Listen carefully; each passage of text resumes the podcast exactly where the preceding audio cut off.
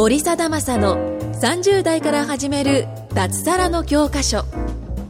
この番組は会員数2500名超を誇る日本最大級の物販コミュニティ投資コミュニティ代表で年商3000万円の森貞正が30代から始める脱サラの方法についてお伝えしていきます。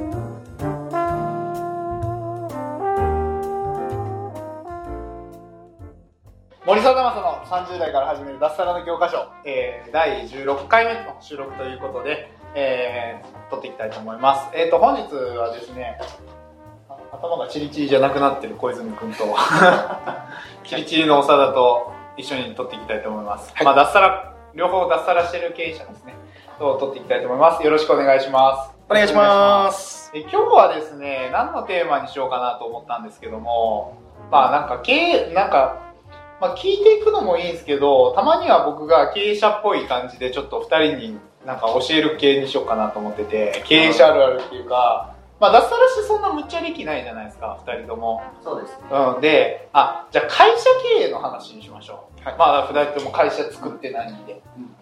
うん、で、あのー、まあ、リスナーの方とかでもね、あの昔の僕みたいにね、会社を建てる、経営者になる、代表取締役になるって、マジで無理でしょっていう人が多分多いと思うんですよね、うん、なんか夢というか夢ですっていう人の方が多いと思うんですけどえっとね法人化っていうのはね全然すげえ簡単にできます、うん、すごい簡単にできるしちなみに会社員やりながら法人持ってる人むっちゃたくさんいます。知らないだけで。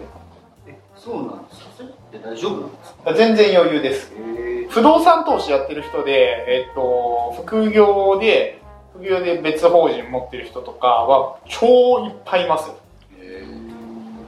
普通に多分なんですけど、えーと、大企業の会社とかだったら、まあ何万人とかいるじゃないですか。うん、テンパーぐらいが持っててもおかしくないですよ。リアルな話で。そうなんです意外に自分の会社ってみんな持ってるんですよ。で、なぜ会社を建てるのかって話なんですね。ここで大事なのは。でみんな夢みたいに会社立てたいっていうじゃないですか。まあ、俺もそういうタイプだったんですけど、で、えっ、ー、と、やってみて分かったことは、最初は憧れでいいと思います。はい。最初は、まず、か、格好から入っていいと思うんですよ。はい。代表取締役ですって言いたいじゃないですか。言って、そうそう言いたいでしょ言いたいです。あと自分の会社の名前言いたいじゃないですか。僕だとマイセルフ。うん。とか、あと、な、何されてるんですかって聞いたときに、あ、経営者です。個人事業主じゃなくて経営者ですって言いたいじゃないですか。そうっすね。ドヤ顔で言って言いたいでしょ。ドヤ顔で言いたい。言いたいでしょ。なんか、その、同級生と集まった時とか。あ、そうです。何してんのって言われた時とか。そうそう。そうそう。まあ、そういう憧れはあったんで、僕もまあ、作った時は正直ね、そんな深く考えてないですね。あでも、えっ、ー、とね、ちゃんと抑えないとダメなところがいろいろあって、あのまあ僕は税理士じゃないんでその明確なことは言えないですけどやっぱ税金のことが結構絡んでくるんですね、うんうん、で法人税っていうのは40%なんですよ、うん、うん、で法人税っていうのは40%で、えっと、個人事業の場合は、えー、累進課税なんで4000万以上の売り上げに対しては45%プラス住民税の10%で55%持っていかれるんですよ。やば。死ぬ。そうそうそう。むっちゃなくなるんですよ。で要するに何が言いたいかっていうと、売り上げが高くなっていったら、法人化した方がメリットがあるんですよ。で、法人だったら接待交際費って言って、例えば飲食代とか、はい、あのー、要するに、うん、なんだろうな、まあ、あるじゃないですか。そういうなのって接待交際費って枠の経費で落とせるから、はいはい、要するに、うんと、なんだろう、節税効果が出てくるんですよね。で、これはね、いろんな考え方があって、いろんなこと言う人がいるから、あれなんだけど、売り上げが高くなった人、うん、要するに口座、銀行口座にどれぐらい入金されるかなんですよ、お金がね。うん、例えば、1000万入金されて、あの、実際は、えっと、99万9000、ん ?9、ん？えー、1000万入金されて、990万円経費で出ていた。10万しか儲かってないってなっても、ちゃんと経費でその990万円使った証拠があるかないかって大事なんですよね。わかります？これが、例えば、ちゃんとした経費として認められなかったら、ら500万しか経費で認められなかったら、要するに500万あなた利益あるでしょって言われるんですよ。口座に10万円しかないのに。うん。じゃあその500万に対して、例えば40%とかかかってきたら、結構やばいじゃないですか。まあいややばいでしょ。やばいやばいですよ。で10万しかないのそうそうそうそうそう、払えって言われる。ちなみに、税金は鬼で、自己破産しても税金は取られますからね。うちの親父追っかけられてたんですそうなんですか？これはリアルな話でへえ、知らなかあ、ググって調べてもあれです。自己破産しても税金は必ず、だもう地の果てまで追っかけられます。た。へえうちの親どうしたんやろうな 聞いてないいや、リアルにこれは結構やばい話で、だから税金ってやっぱちゃんと払わないとダメなんですよね。絶対にね。ってなった時に、その個人事業主と、あのーなんだろうな、法人にするのっていうのは、やっぱある程度その、なんて言ってるのかな、まあ、ラインがあって、売り上げが高くなっていったら、えっと、法人化しないとダメなんですよ。はうん。で、僕の場合で言うと、結構売り上げが高かったんですね。い。はい。で、1期目は、えっと、3200万の売り上げなんですよ。で、この3200万の売り上げっていうのは、えっ、と、ちょっと調べないとわかんないと思うんですけど、えっ、とね、なんだっけな、税、あえっ、とね、調べたらわかると思うんですけど、何パーだったっけな、税金、えっ、と、これか、この個人事業主のままで言ってたとしたら、パーセンテージがこれですね。えっ、と、あ、僕40%プラス住民税だ。から50%持っていかれるはずだったんですよ。は要するに、50%持っていかって結構じゃないですか。いはい結構ですね結構じゃないですか。えぐいっす。そうそうそう。で、法人だって40%だから、法人税が。だからそんなにっていう感じなんですよね。ただやっぱ節税効果があって、だから売り上げが1800万超えたら法人化した方がいいのかないや違うな、900万超えたらか。合計で43%だから、うんっていう、まあ、計算にはなるっすよね。うんまあ、その辺っていうのは、まあ、まあ、僕はそこをコーデアドバイスはできないから、税理士さんに相談してもらったらいいと思うんですけど、やっぱり売り上げが高くなっていくと、はい法人化した方がメリットがあるって感じです。うーん。だから一般的によく言われるのは、2年間個人事業主でいて、はい消費税還付に、えー、と8%を払わなくていいんですよね。うん、でそこでにただその効力は2年しかないから、うん。またその2年後に個人事業主じゃなくて法人に立てて2年間また受けるみたいな。パターンが一番一般的なんですよ戦略的に言うとね。なんだけどまあいろんな思いとかいろいろあるんでで個人的にはまあ別に立てちゃっても全然いいんじゃね？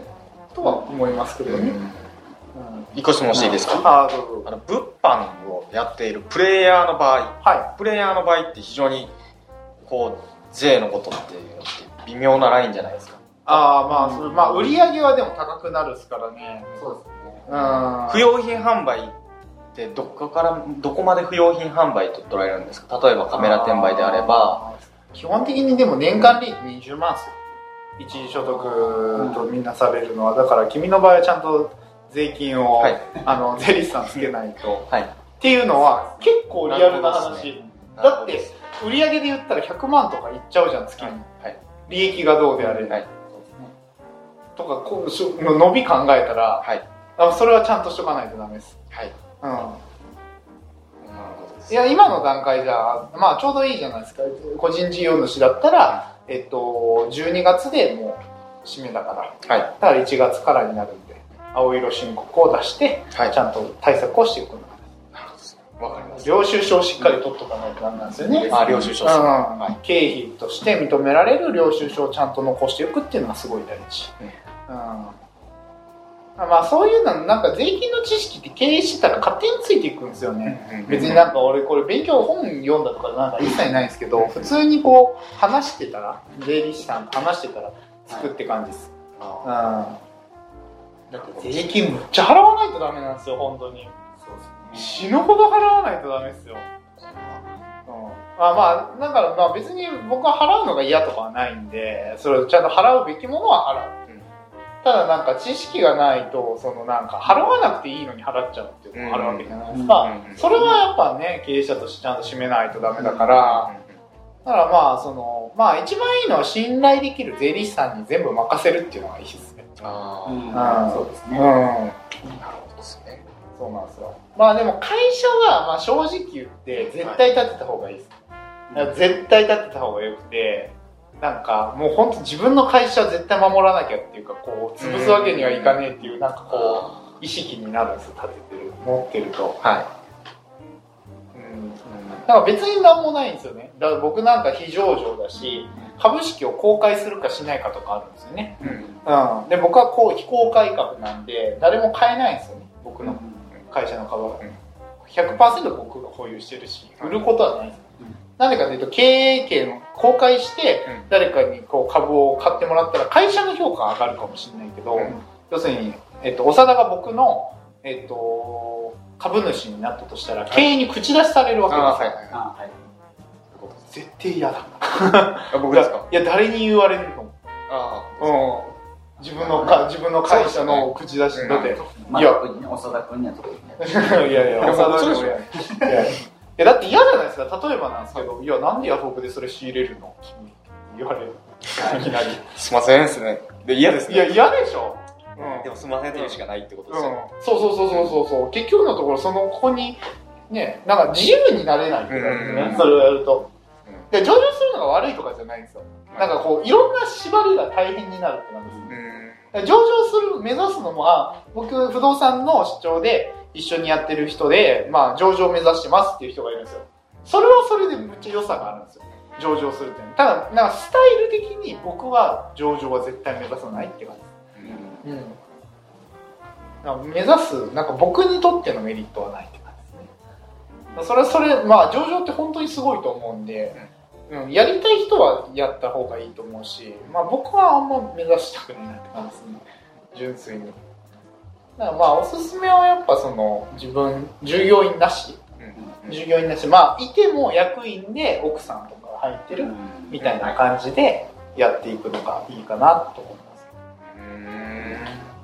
まあ費用面はそんなかかんないです。そうなんです。うん。その最ただでできるような感じ。ただではできない。